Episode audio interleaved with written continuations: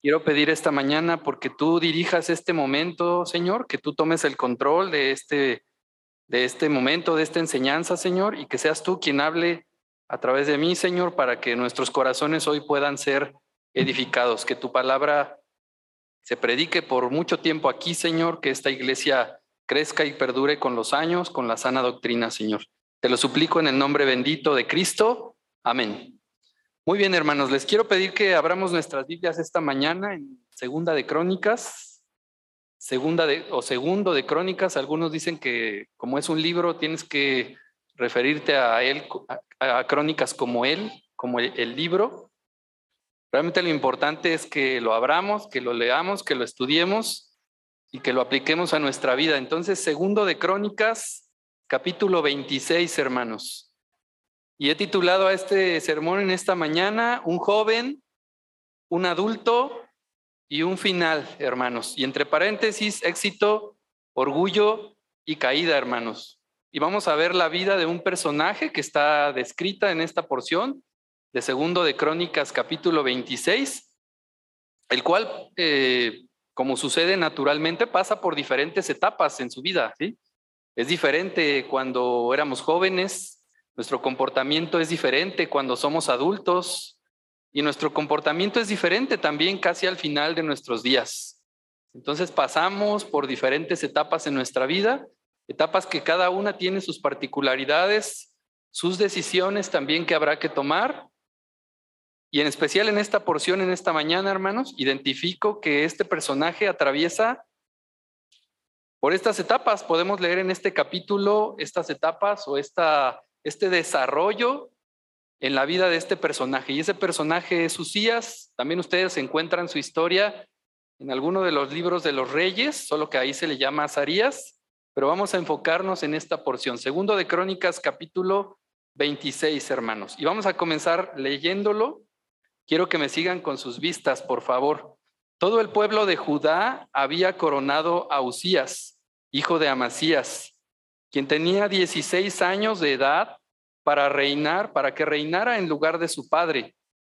Después de la muerte de su padre, Usías reconstruyó la ciudad de Elat y la restituyó a Judá. Usías tenía 16 años cuando subió al trono y reinó en Jerusalén 52 años. Su madre se llamaba Jecolías y era de Jerusalén. El rey hizo lo que era agradable a los ojos del Señor, así como su padre Amasías.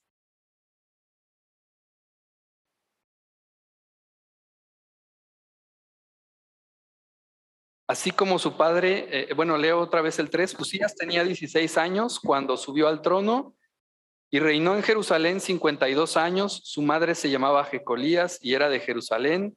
El rey hizo lo que era agradable a los ojos del Señor, así como su padre Amasías. Usías buscó a Dios en el tiempo de Zacarías, quien le enseñó a temer a Dios. Y mientras el rey buscó la dirección del Señor, Dios le dio éxito. Usías declaró la guerra a los filisteos y derribó las murallas de Gad y Jabnia y Asdod. Luego construyó nuevas ciudades en la región de Asdod y en otras partes de Filistea. Dios lo ayudó en las guerras contra los filisteos, en sus batallas contra los árabes de Gur y en las guerras contra los meunitas. Los meunitas le pagaban un tributo anual y la fama del rey se extendió incluso hasta Egipto, porque había llegado a ser muy poderoso. Usías construyó torres fortificadas en Jerusalén, en la puerta de la esquina, en la puerta del valle y en el ángulo de la muralla. También construyó fuertes en el desierto y cavó muchas cisternas de agua, porque tenía grandes manadas de animales en las colinas de Judá y en las llanuras. También era un hombre que amaba la tierra. Tenía muchos trabajadores que cuidaban de sus granjas y de sus viñedos tanto en las laderas como en los valles fértiles. Usías tenía un ejército de guerreros bien entrenados, listos para marchar a la batalla, unidad por unidad. Este ejército había sido reunido y organizado por Jehiel, el secretario del ejército, y por su ayudante Maaseías. Este, estaban bajo el, estaban bajo el mando de Hananías, uno de los funcionarios del rey. Estos regimientos de poderosos guerreros eran comandados por 2.600 jefes de clanes. El ejército estaba formado por 307 mil, por 307.500 hombres, todos soldados selectos. Estaban preparados para ayudar al rey contra cualquier enemigo. Usías proveyó a todo el ejército de escudos, lanzas, cascos, cotas de malla, arcos y piedras para ondas. También edificó estructuras sobre las murallas de Jerusalén diseñadas por expertos para proteger a los que disparaban flechas y lanzaban grandes piedras desde las torres y las esquinas de la muralla. Su fama se extendió por todas partes, porque el Señor le dio maravillosa ayuda y llegó a ser muy poderoso. Esa es la historia de Usías, hermanos, que ahorita vamos a platicar en esta mañana. Vamos a ver primero la vida de un joven. Los primeros versículos de este capítulo 26 nos hablan de la juventud de Usías. ¿Cuántos años dice que tenía cuando él comenzó a ser rey? 16 años, hermanos. 16 años y para mí es algo que no suena fácil tener la responsabilidad de un reino a los 16 años, con todo lo que eso implica, con los cambios físicos que esa edad implica, con los cambios a veces hormonales que eso implica y con muchos otros problemas. Usías había muerto su padre y de repente, bueno, fue seleccionado para, fue, él tenía que tomar el reino, ¿sí? Tenía que dejar quizá o sacrificar algunas cosas que eran parte de su vida cotidiana. Una persona a los 16 años, ahora en nuestro mundo, hermanos, cuando escuchamos de un joven, una señorita con 16 años, francamente eso suena problema en muchos en muchos casos, en muchas situaciones. ¿sí? Eh, hay una etapa precisamente, y, bueno, lo, lo, algo de eso hablaba eh, David hace un poco. Eh, hay una etapa en la vida del ser humano que, es, que, es, que se caracteriza o se dice que es muy complicada, ¿no? que es la adolescencia o esa, todavía esos 16 años, pues me hablan de, quizá todavía un adolescente o un joven, realmente una persona muy joven. Entonces, 16 años, hermanos, en nuestro mundo, pues se vuelve un problema. Esos jóvenes están sujetos a un bombardeo todos los días de cosas que quieren alejarlos de su relación con Dios, de su familia. Y tristemente muchas veces las familias nos convertimos en ese medio por el cual ellos van a decepcionarse de algunas cosas de la vida, etcétera. Es un problema a veces en nuestro mundo hay un bombardeo para los jóvenes todos los días, hay un bombardeo que intenta que ellos tengan una, que no tengan una vida adulta plena. ¿Qué hace un joven con una responsabilidad tan grande a los 16 años, hermanos? La adolescencia la juventud entonces son un problema en nuestra actualidad, ¿no? Ellos son el centro, decíamos, de muchos ataques de este mundo. Hay muchas opciones, muchas distracciones, muchas trampas para separar a los jóvenes de esa vida adulta plena. Una característica de esos jóvenes que tenemos hoy en día, hermanos, no solamente en las iglesias, de la juventud, de la adolescencia en nuestros días, es que mantienen una actitud distante y menos afectuosa hacia su familia. Ustedes me dirán si no es cierto. Es una característica de la juventud, de la adolescencia hoy en día. Mantienen una actitud distante y menos afectuosa hacia su familia. ¿Sabes lo que esa actitud está diciendo? Esa actitud está diciendo que tu hijo necesita que te acerques a él. Esa actitud significa que, que tu hijo necesita que le abraces. Lo ideal hubiera sido, por supuesto, que jugaras con él cuando era niño, que le abrazaras con él cuando era niño. Pero si no tuviste esa oportunidad, haya pasado lo que haya pasado, bueno, pues esa actitud quiere decir que tu hijo necesita ayuda, hermanos. Esa actitud distante, esa actitud enajenada, esa actitud eh, aparentemente de indiferencia quiere decir eso. Esto que voy a decir no se los digo como el predicador de esta mañana, no se los digo, este, se los digo como psicólogo. Realmente mostramos nuestra peor cara hacia las personas que más nos importan. Mostramos nuestra peor cara a las personas que más nos importan. Y esa es una, esa, esa actitud de tus hijos, de nuestros adolescentes precisa ayuda, hermanos. Está gritando por ayuda. La familia a veces se convierte en esa trampa que el mundo trata, en, la que el mundo trata de envolver a nuestros hijos, ¿no? Hay un momento, no sé qué sucede en la vida de nuestros... Eh, hace poco tuve oportunidad de ver un cuento para niños, una historia en la que el niño buscaba a sus padres para jugar, los padres estaban ocupados leyendo las noticias, haciendo los quehaceres de la casa, etcétera. Y de pronto llega un monstruo, monstruo y devora al niño y los padres ni siquiera se dan cuenta de que ese monstruo devoró a su hijo. El monstruo está causando problemas y realmente es una analogía de lo que pasa en nuestras familias, ¿no? No sabes en qué momento, no sabes en qué momento se convirtió en un monstruo no sabes en qué momento el monstruo de las drogas lo devoró, no sabes en qué momento el monstruo eh, de las malas amistades lo atrajo. La familia a veces se convierte en esa trampa.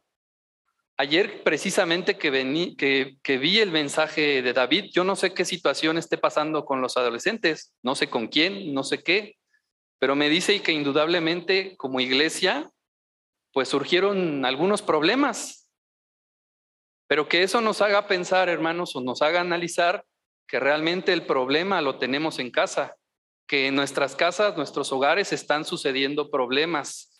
Estamos dejando de ver algunas cosas con nuestros hijos, con nuestros jóvenes, nuestros adolescentes. Esa es la realidad. No es que haya sucedido, no es que tengamos el problema en la iglesia, el problema lo tenemos en nuestras casas y muchas veces tiene que ver con la actitud de nosotros como padres.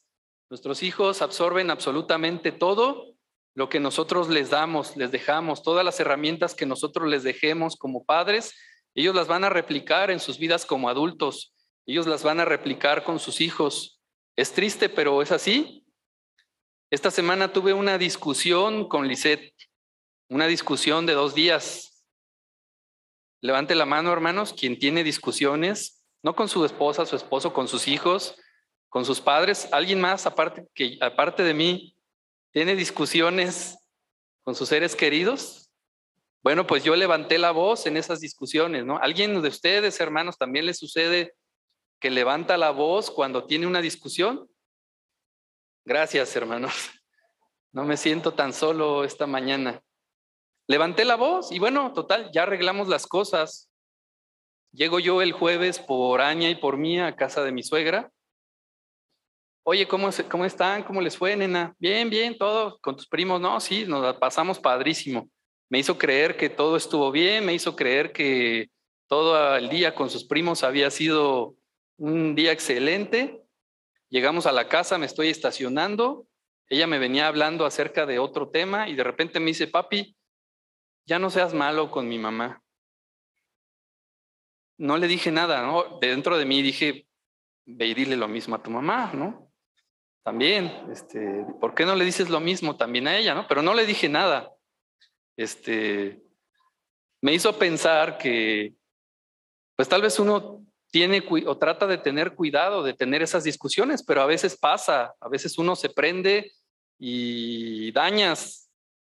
¿Qué me quiere decir eso? Que mi hija estuvo pensando todo el día en ese tema, ¿sí? Hasta que encontró el momento de decirme las cosas, ¿no? En su mente estuvo eso, es algo que quedó ahí grabado, que quedó ahí guardado. Eso es lo triste de la situación. Versículo 5, hermanos, de nuestra porción.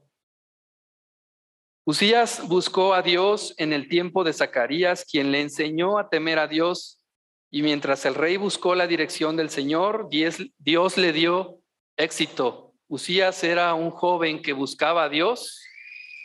Para mí es algo que suena raro a lo que vemos en nuestros días, pero quiere decir que se puede, hermanos.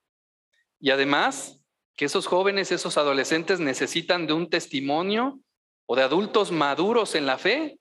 En el caso de Usías aparece un personaje que se llama Zacarías. Me parece que no tiene nada que ver con el libro de Zacarías, pero aparece este personaje que sin duda era alguien maduro que aportó a la vida de Usías, que aportó a su vida. Así tenemos que ser nosotros como padres, como iglesia, una iglesia, unos padres maduros en la fe, para poder ayudar a nuestros hijos, a nuestros adolescentes, para poder ayudar a nuestros amigos en la iglesia que tienen problemas, que están pasando por situaciones complicadas, para nosotros mismos, hermanos, fortalecernos y tener de dónde agarrarnos cuando estamos pasando por problemas, que no nos derrumbemos, que permanezcamos en la fe. Leo nuevamente el versículo 5. Usías buscó a Dios en el tiempo de Zacarías, quien le enseñó a temer a Dios. Y mientras el rey buscó la dirección del Señor, Dios le dio éxito. Y leímos ya en la porción hace un momento todos los éxitos de este chavo Usías. ¿Hubo tiempo para que su padre le enseñara a Usías, hermanos? ¿Hubo tiempo? Probablemente no el que quisiéramos, pero estamos hablando de que al menos 15, 16 años de su vida estuvo presente. Realmente sí lo vio, realmente sí aprendió cosas de su padre. Si ustedes leen los capítulos anteriores, aparece la vida de Amasías, el padre de Usías, el cual dice la Biblia que hizo las cosas bien por un tiempo, terminó mal, terminó adorando a otros ídolos. Y además hay, algo muy particular ahí en la porción de Amasías, lo voy a parafrasear, pero más o menos dice que él hizo lo bueno ante Dios, ¿no? Aunque no de corazón, me llama mucho la atención esas palabras que utiliza ahí en la vida de Amasías. Probablemente no tenía las motivaciones indicadas. Probablemente nuestros hijos están viendo que nuestras motivaciones no son las correctas, hermanos. Probablemente aprendimos a tener motivaciones que no son agradar a Dios, que no son buscar las cosas de Dios, que no son alimentarnos de Dios. ¿Sí? Alguna vez les he contado que pasé por un instituto bíblico, hermanos, que no es algo que me enorgullezca. Yo les he dicho que lo hice porque mi amigo, mi mejor amigo también iba. Pero ahorita que no está Lisette, les voy a decir la otra razón por la que estuve ahí tres años. Les voy a decir que los tres años estuve intercambiando miradas con una señorita. Los tres años estuve, hermanos. De un lado a otro nos mirábamos los tres años. Ella tenía novio, hermanos. Y estábamos así, los tres años estábamos intercambiando miradas. Tres años de instituto tirados a la basura. Tenía yo 17 años, hermanos. Era como el Lucías, eh, probablemente de ese instituto, no lo sé, pero era más joven, era más inmaduro, todavía lo soy, hermanos. A veces reacciono de formas que yo no quisiera, como esta semana. Pero a veces hacemos las cosas con motivaciones incorrectas. No siempre son las correctas. ¿Y sabes quién es el primero que detecta esas fallas? Tus hijos son los primeros que detectan esas fallas que detectan tus faltas, que detectan tus puntos débiles. Ellos son los primeros que la detectan. A ellos son un reflejo, hermanos. Los niños son un reflejo de lo que nosotros somos, ¿sí? Uno de mis sobrinos esta semana también me dijo, yo, unos familiares tienen un negocio de comida. Entonces hace una semana se me hizo fácil decirle, oye, no traigo dinero, fíame te lo pago la siguiente semana o te lo pago el lunes, el martes, no sé, el día que te vea. Sí, sí, no pasa nada. Ayer mi sobrino este, me dice, no te vamos a dar comida, tío, porque no pagas. No te vamos a dar comida porque no pagas. Y luego, luego mi suegra dice, este, no, no, no, no le hagan caso, está loco, está loco. Digo, no, no, no, es que el menos culpable es el niño. O sea, Aquí el culpable, pues, este, soy yo, debí pagar en tiempo. La verdad lo había olvidado y debí pagar en tiempo, ¿no? Pero el niño solamente dijo, repitió algo que escuchó. O sea, realmente somos un reflejo de lo que escuchamos, de lo que vemos en nuestra casa. ¿Qué excusas pudo poner Usías, hermanos? El joven Usías de 16 años para buscar a Dios. Ya tenía la responsabilidad de ser rey, pero aparte de buscar a Dios, él pudo haber puesto excusas como lo hacemos los jóvenes de ahora, ¿no? Él pudo haber dicho, tengo mucho tiempo por delante, aguanten, soy joven, estoy chavo, déjenme disfrutar, déjenme experimentar, déjenme ver, déjenme conocer. Soy muy joven, vamos a dejar esto por un tiempo ahí. Vamos a dejar, eh, ya habrá tiempo de buscar a Dios cuando sea adulto, cuando tenga más cuando tenga familia, cuando tenga responsabilidades. Ya habrá tiempo. Sin embargo, él buscó a Dios. Tengo muchos planes, él pudo haber dicho, ¿no? Quiero terminar una carrera, quiero casarme, quiero hacer muchas otras cosas. Ya habrá tiempo de buscar a Dios, quiero experimentar. Hay tanto por ver, hay tanto por sentir. Usías era un joven próspero, hermanos, y exitoso, dice la parte final del versículo Dios, del versículo 5, que Dios le dio éxito. ¿Y en qué le dio éxito Dios, hermanos? Si nosotros leemos la porción, bueno, era un joven muy talentoso, era un joven virtuoso realmente, muy inteligente, valiente, buen líder. Era un estratega, o sea, la manera en la como armó esos hombres que estaban dispuestos y preparados para ir a la guerra por él, por el reino. Bueno, pues todo eso nos habla de que él era un estratega. Tuvo victoria en la guerra. Miles de hombres bien entrenados, capaces para hacer la guerra a su disposición. Tenía cualidades de un buen líder, era inteligente, era valiente, era talentoso. Tenía salud, hermanos, con fama, además, poderoso, dice la escritura. Era un gran estratega, era un gran visionario, podría, ser podría haber sido un gran secretario de agricultura, podría haber sido un gran secretario o algo sobre la ganadería, hermanos. También tenía muchas cualidades, pero dice la Biblia en el versículo 5 algo que nos quede muy claro esta mañana, que él podía tener muchas cualidades, muchos talentos, pero igual que tú, hermanos, Igual que a mí, Dios le dio el éxito, Dios le dio la victoria, Dios te ha dado salud para estar aquí hoy, Dios te ha dado un empleo, Dios te ha dado todo para estar aquí el día de hoy, hermanos. Dios te ha dado una familia, Dios te ha dado un techo, Dios te ha dado tal vez un vehículo para moverte, ¿sí? Dios te ha dado mucho, Dios me ha dado mucho, Dios nos ha dado todo, hermanos. Ahí termina de alguna manera la parte que vamos a ver nosotros sobre Lucías adulto. Después dice el versículo 16, que ya no leímos, vamos a leerlo. Déjenme leer nada más el versículo 14, desde el 14. Usías proveyó a todo el ejército de escudos, lanzas, cascos, cotas de malla, arcos y piedras para ondas. Quiere decir que también era buenísimo en la logística, hermanos proveyó a ese ejército, porque ese ejército, pues sí, era fácil decir, eran tantos miles de hombres, pero esos hombres necesitaban alimento, esos hombres necesitaban armas. Entonces también era bueno con la logística, hermanos. También pudo haber sido muy buen gerente de logística en alguna empresa automotriz, no lo sé. Era un visionario y dice el versículo 15, también edificó estructuras sobre las murallas de Jerusalén diseñadas por expertos para proteger a los que disparaban flechas y lanzaban grandes piedras desde las torres y las esquinas de la muralla. Su fama se extendió por todas partes porque el Señor le dio maravillosa ayuda y llegó a ser muy poderoso. O sea, no fue por sus talentos, ahí está clara la explicación, porque el Señor le dio maravillosa ayuda y llegó a ser muy poderoso pero que quede claro, no por sus méritos. Si tú tienes hoy, hermanos, una, una posición de poder, tal vez en un empleo, donde sea, si tienes gente a tu cargo, debes considerar esto. Sí, probablemente eh, tienes ese lugar, tienes ese puesto porque Dios te puso ahí, tienes ese puesto porque Dios te lo dio. Entonces debes actuar sabiamente con la gente que está bajo tu cargo, con la gente que está bajo tu responsabilidad.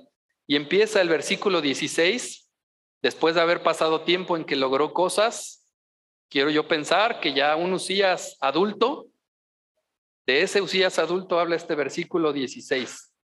Pero cuando llegó a ser poderoso Usías, también se volvió orgulloso, lo cual resultó en su ruina. Pecó contra el Señor su Dios cuando entró al santuario del templo del Señor y personalmente quemó incienso sobre el altar del incienso. Otra vez lo leo y les pido que me ayuden a leer este versículo 16. Todos juntos dice, pero cuando llegó a ser poderoso Usías, también se volvió orgulloso, lo cual resultó en su ruina. Pecó contra el Señor su Dios cuando entró al santuario del templo del Señor y personalmente quemó incienso sobre el altar del incienso. ¿Había que ofrecer sacrificio, hermanos? Sí pero bajo las reglas de Dios. Dice que Usías se volvió orgulloso. Entiéndase, se volvió soberbio. Usías se volvió soberbio. Pensó que todo lo que había logrado había sido por sus talentos, por ser guapo, por ser hábil de lengua, por ser, por anticiparse a las cosas, por tener tantas cualidades que quizá no sean malas, pero él le dio el crédito a sus propias habilidades, no a Dios. Cuando llegó a ser poderoso, también se volvió orgulloso, hermanos. Eso es algo de lo que nosotros debemos cuidarnos también. Eso es algo de lo que nosotros debemos tener cuidado de convertirnos. Es un problema cuando la gente tiene una posición de poder, cuando se le da responsabilidad, cuando se le da autoridad. La mayoría de las personas no sabemos manejarlo. Cambiamos, en lugar de mantenernos ecuánimes, en lugar de ser íntegros, en lugar de ser la misma persona, se nos da un foro y, e inmediatamente algo sucede en nosotros, ¿no? Probablemente quienes estemos aquí, por estar aquí, suceda algo en nosotros también. Yo creo que en mí, al menos algunas ocasiones, sí, sí lo he pensado así, sucede algo, algo que no está bien. Cuando llegó a ser poderoso, entiéndase soberbio, le salieron bien las cosas a Usías e irónicamente olvidó que Dios le había dado todo. Él era inteligente, muy capaz, era un gran líder, era respetado, pero Dios le dio el éxito, como dice el versículo 5. A veces no nos gusta escuchar esto, hermanos. Nos gusta escuchar, o al ser humano le gusta escuchar que logró las cosas por sus propios méritos, que es muy capaz. En, esta, en este pensamiento del empoderamiento, en, esta, eh, en este humanismo moderno, hermanos, no nos gusta, no nos gusta, no le gusta al hombre escuchar que ha logrado las cosas gracias a Dios, todo lo que logró, todo ese éxito se lo dio Dios. ¿A quién le debes haber llegado hasta aquí, hermano? ¿A quién le debes haber llegado hasta aquí, hermana? Después de muchos problemas, quizá en la vida, de enfermedades, de muchas cosas, ¿a quién le debes haber llegado hasta aquí? ¿Por qué andamos a veces por la vida como haciéndole un favor a Dios Exigimos y somos impacientes cuando Dios ha sido impaciente contigo. A la primera explotas como si Dios te hubiera fulminado cuando fallaste. Desechamos a la gente como si Dios hubiera tachado nuestra vida y hubiera hecho lo mismo con nosotros. Versículos 16 al 18. Pero cuando llegó a ser poderoso Usías, también se volvió orgulloso, lo cual resultó en su ruina. Pecó contra el Señor su Dios cuando entró al santuario del templo del Señor y personalmente quemó incienso sobre el altar del incienso. Azarías, el sumo sacerdote, fue tras él junto con ochenta sacerdotes del Señor.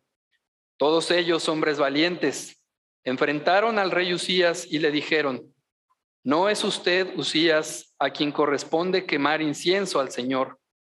Eso es función exclusiva de los sacerdotes, los descendientes de Aarón los cuales son apartados para este servicio. Salga del santuario porque ha pecado. El Señor Dios no le honrará por esto. Esa es una característica de una persona soberbia, hermanos. Quiere transformar o quiere hacer las cosas bajo sus propias reglas. ¿Sí? Ya había ya Dios había establecido las reglas.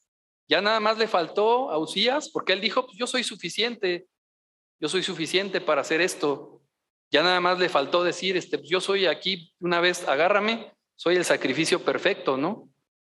¿Qué le faltaba para llegar a eso realmente? Entonces Usías pensó, entonces después de leer estos versículos, hermanos, ¿qué creen ustedes que pasó? Usías pensó lo que había hecho, agarró, salió del templo, dijo, la misericordia de Dios es grande y Dios le perdonó, hermanos, porque se arrepintió en ese momento. Usías se arrepintió, Dios lo escuchó. Dios le estaba dando otra oportunidad cuando llegaron los sacerdotes, hermanos, como muchas que te ha dado a ti, como muchas oportunidades que nos ha dado a mí. Como dije hace un momento, cuando, cuando nos exaltamos, cuando explotamos, no caemos fulminados, hermanos. No caemos fulminados, nuestra vida no se acaba. Dios nos da oportunidades para volvernos a Él, para arrepentirnos de nuestros pecados. Cuando los sacerdotes llegaron a hablar con Usías, eso es lo que estaba pasando. Dios le dio otra oportunidad para arrepentirse. Dios le dio una oportunidad para volverse atrás de su pecado. Y entonces, en lugar de recapacitar, de parar las cosas ahí, de salir del templo e implorar perdón a Dios, lo que sucede, dice en el versículo 19, Usías, que tenía en sus manos un recipiente para quemar incienso, se puso furioso y mientras expresaba su rabia contra los sacerdotes ante el altar del incienso en el templo del Señor, de pronto le brotó lepra en la frente. Cuando Azarías, el sumo sacerdote, y los demás sacerdotes vieron la lepra, lo sacaron del templo a toda prisa. El propio rey estaba ansioso por salir porque el Señor lo había herido por su pecado. ¿Se da cuenta que, Dios, que, que Usías quiso cambiar las reglas de Dios? Él quiso poner las reglas. Decíamos, preguntaba hace un momento, ¿cómo es una persona soberbia? Bueno, también cree constantemente que está en lo correcto o siempre que está en lo correcto, ¿no? Que son los que, que somos los que sabemos más, que nadie puede decirnos cómo hacer las cosas, que estamos calificados para instruir a los demás en cómo hacer las cosas. Revisa en tu propia vida, hermano, si eres una persona que tiene problemas constantes, porque eres el que sabe siempre cómo hacer las cosas, cómo resolverlas. Revisa en tu propia vida si eres el que tiene la razón todo el tiempo. Si Dios te permite estar en una posición de liderazgo, pídele a Dios hacerlo con sabiduría. Dios te dio autoridad, Dios te dio poder adquisitivo, Dios te dio salud, Dios te dio, Dios te dio salud, agradecela y agradecela haciendo un buen uso, hermano. Agradezcámosla haciendo un buen uso y dando un buen testimonio. ¿Qué excusas tiene un adulto, hermanos, para separarse de Dios? Podrán ser tal vez las riquezas, como el caso de Lucía, sí, podrán ser. No en todos los casos pudiera ser. Pero a veces como adultos también, hermanos, buscamos formas de alejarnos de Dios. Nos resistimos a estar cerca de Dios. ¿Qué puede decir un adulto, hermanos, para dejar de ir a la iglesia, para acercar, para alejarse de Dios? Bueno, Señor, estoy hablando de un adulto tal vez soltero, viudo, que es bien común que esto pase en las iglesias. Tengo un amor, Señor. necesito ahorita invertir tiempo en eso. Déjame rehacer mi vida. Déjame continuar. Puedo esperar para hacer tu voluntad. Soy joven, irónicamente un adulto también. A veces llega un momento en el que eh, decimos, pues soy joven, quiero disfrutar, quiero disfrutar de esa vida. Hay gente, hermanos, yo lo he escuchado de personas cercanas que ha dicho esto, soy joven, me estorban los hijos, me estorba un matrimonio, quiero disfrutar. Son excusas que los adultos ponemos a veces para acercarnos a Dios. Tengo un proyecto, Señor. Ya no eran planes como tal vez cuando era más joven. Ya tengo un proyecto en puerta, Señor. Esto me va a dejar después, uy, mucha ganancia, esto me va a dejar este, mucha, mucho éxito. Dame tiempo para trabajar mi proyecto. Versículos 19 y 20 lo voy a leer nuevamente, hermanos. Usías, que tenía en sus manos un recipiente para quemar incienso, se puso furioso y mientras expresaba su rabia contra los sacerdotes, los estaba insultando. Ante el altar del incienso en el templo del Señor, de pronto le brotó la lepra. Usted sabe lo que la lepra significa en la Biblia o con lo que es símil, ¿no? El pecado. La lepra representa el pecado. Había pecado en la vida de Usías. Por ofrecer el sacrificio se tenía que hacer, sí, pero bajo las reglas de Dios los únicos autorizados eran los sacerdotes. Él se creyó suficiente y quiso continuar hasta el final, cuando no es lo que Dios había ordenado. Dios bendice a toda la humanidad, hermanos, ¿no? Dios hace salir su sol todos los días para buenos y malos. Entonces, ¿por qué en este momento hirió a Usías con lepra. ¿Por qué lo hirió con lepra en ese momento? Porque eso se llama disciplina, hermanos. Y porque la disciplina de Dios puede llegar a tu vida y puede llegar a mi vida también si continuamos haciendo las cosas a nuestra manera. ¿Y sabes cómo le decimos a Dios que está mejor nuestra manera de hacer las cosas? ¿Sabes cómo le decimos a Dios que tenemos una mejor manera para hacer las cosas? Cuando le dices que no es necesario abrir tu Biblia que con estar el domingo es suficiente. Señor, eh, hoy no tengo chance, no tengo tiempo, Señor. Tampoco mañana, los demás días también. Pero el domingo estaría ahí, Señor. Cuando tú le dices a Dios que no es suficiente abrir la, abrir la Biblia para leerla, para estudiarla, estás haciendo las cosas a tu manera. Cuando le dices a Dios que no necesitas orar, que no necesitas humillarte ante Él para pedirle por alguna situación complicada en tu vida. Esa es la forma en con la que nosotros a veces hacemos las cosas a nuestra manera. Cambiamos las cosas a nuestra manera, nos llenamos de soberbia en un momento y le decimos, Señor, lo que tú has provisto no es suficiente. La Biblia es buena, pero basta con estar el domingo. Y eso es una gran mentira, hermanos. El estar aquí es bueno, es importante, pero es mucho más importante que tú estudies tu Biblia en tu casa. Y es mucho más importante que tus hijos te vean leer la Biblia. Pero tus hijos tal vez te están viendo que todo el tiempo estás viendo la televisión, que todo el tiempo estás viendo series, películas, que todo el tiempo estás discutiendo, que todo el tiempo tienes problemas, que todo el tiempo te estás quejando, que todo el tiempo, todo el tiempo, todo el tiempo. Alguna vez se los dije, nosotros tendemos a repetir patrones. La misma historia de Amasías, así como empezó haciendo el bien, terminó haciendo el mal, lo mismo sucedió con Usías. Necesitas hacer las cosas de manera diferente, hermano. Necesito hacer las cosas a la manera de Dios. Necesitas hacer las cosas a la manera de Dios, porque tu vida va a fracasar en cualquier instante, en cualquier descuido. Necesitas hacerlo porque tus hijos van a fracasar si tú descuidas tu vida. Tus hijos van a fracasar en su vida si tú les enseñaste que podían fracasar en su vida, que podías estar lejos de Dios, que tu matrimonio podía estar lejos de Dios. Él también, Dios, trae disciplina. Indudablemente lo que le sucedió a Usías fue un acto de disciplina. Si tú persistes en hacer las cosas a tu manera, hermanos, como decía hace un momento, si tú persistes en alimentar los mismos problemas en casa, es posible que Dios te humille en algún momento. ¿No te has dado cuenta que si sigues así, seguirás teniendo los mismos problemas de siempre, de todo el tiempo? Probablemente Usías, no lo sé, al menos en esta porción no lo vi. Probablemente Usías nunca se arrepintió de su pecado, pero sí sabemos cómo terminó sus días. Dice el versículo 21.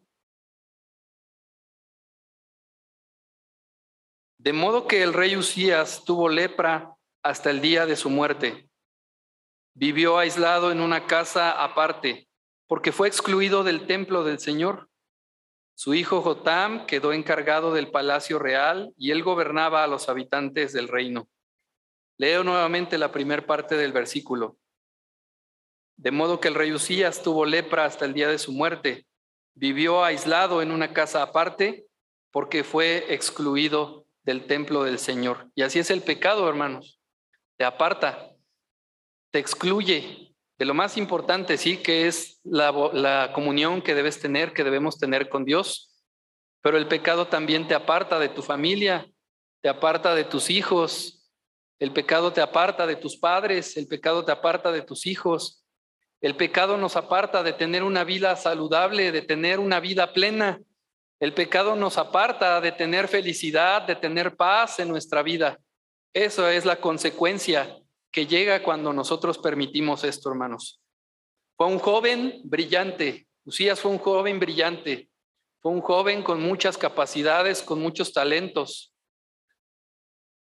Y dentro de todo eso le sucedió lo que a cualquiera de nosotros nos puede pasar, hermanos. Se llenó de soberbia. Pensó que lo que había logrado había sido por sus méritos. Pensó que la había librado por sus talentos, por ser hábil al hablar. Pensó que la había librado por ser hábil con la logística, por muchas habilidades. ¿Cuántos Usías habemos esta mañana hoy en la iglesia, hermanos? ¿Cuántos Usías habemos en nuestros hogares? ¿Cuántos sabemos esta mañana como es Usías adulto? ¿Cuántos sabemos hoy? Dios nos ha dado todo por su pura gracia. Y ojalá esto sea al menos lo único que quede guardado en nuestra mente esta mañana. Dios nos ha dado todo por su pura gracia, hermanos. Estamos aquí por Él, porque todas nuestras justicias, ¿se acuerda? Todas nuestras justicias son como trapo de inmundicia, dice la Escritura. Vamos a Filipenses 2, versículos 6 al 8. Si a veces los seres humanos perdemos el, el piso fácilmente, perdemos de vista lo que Dios ha hecho por nosotros, Bueno, pues vamos a contrastarlo con esta porción en Filipenses 2, versículos 6 al 8. Y ahí les voy a pedir que lo leamos juntos, ¿sale? Vamos a tratar de hacerlo lo más parejito, lo más uniforme posible. Quienes tengan su nueva traducción, traducción viviente, quienes no pueden seguirlo, pueden seguirlo también ahí en su Reina Valera o en la Biblia que en la versión que ustedes tengan. Dice el capítulo 2, versículos 6 al 8. ¿Me ayudan? Recuerde nada más, antes de comenzar a leerlo, recuerde lo que nos pasa a los seres humanos, ¿eh? Recuerde lo que nos pasa como seres humanos. Es fácil que perdamos el piso. Es fácil que nos ensalcemos. Es fácil que pensamos que tenemos ventajas sobre otros, ¿no? Es fácil que pensemos que manejamos nuestra vida mejor que los demás. ¿Y qué dice Dios en esta porción? Versículo 6. Aunque era Dios, no consideró que el ser igual a Dios fuera algo a lo cual hay que aferrarse. En cambio, renunció a sus privilegios divinos, adoptó la humilde posición de un esclavo y nació como un ser humano. Cuando apareció en forma de hombre, se humilló a sí mismo en obediencia a Dios y murió en una cruz como morían los criminales. Cuando usted lo contrasta con las actitudes que a veces nosotros tomamos, quedamos expuestos, hermanos, quedamos desplomados. Debemos seguir el ejemplo de Cristo. Debemos ser pacientes con otros, hermanos. Recuerda que Dios ha sido, paciente contigo.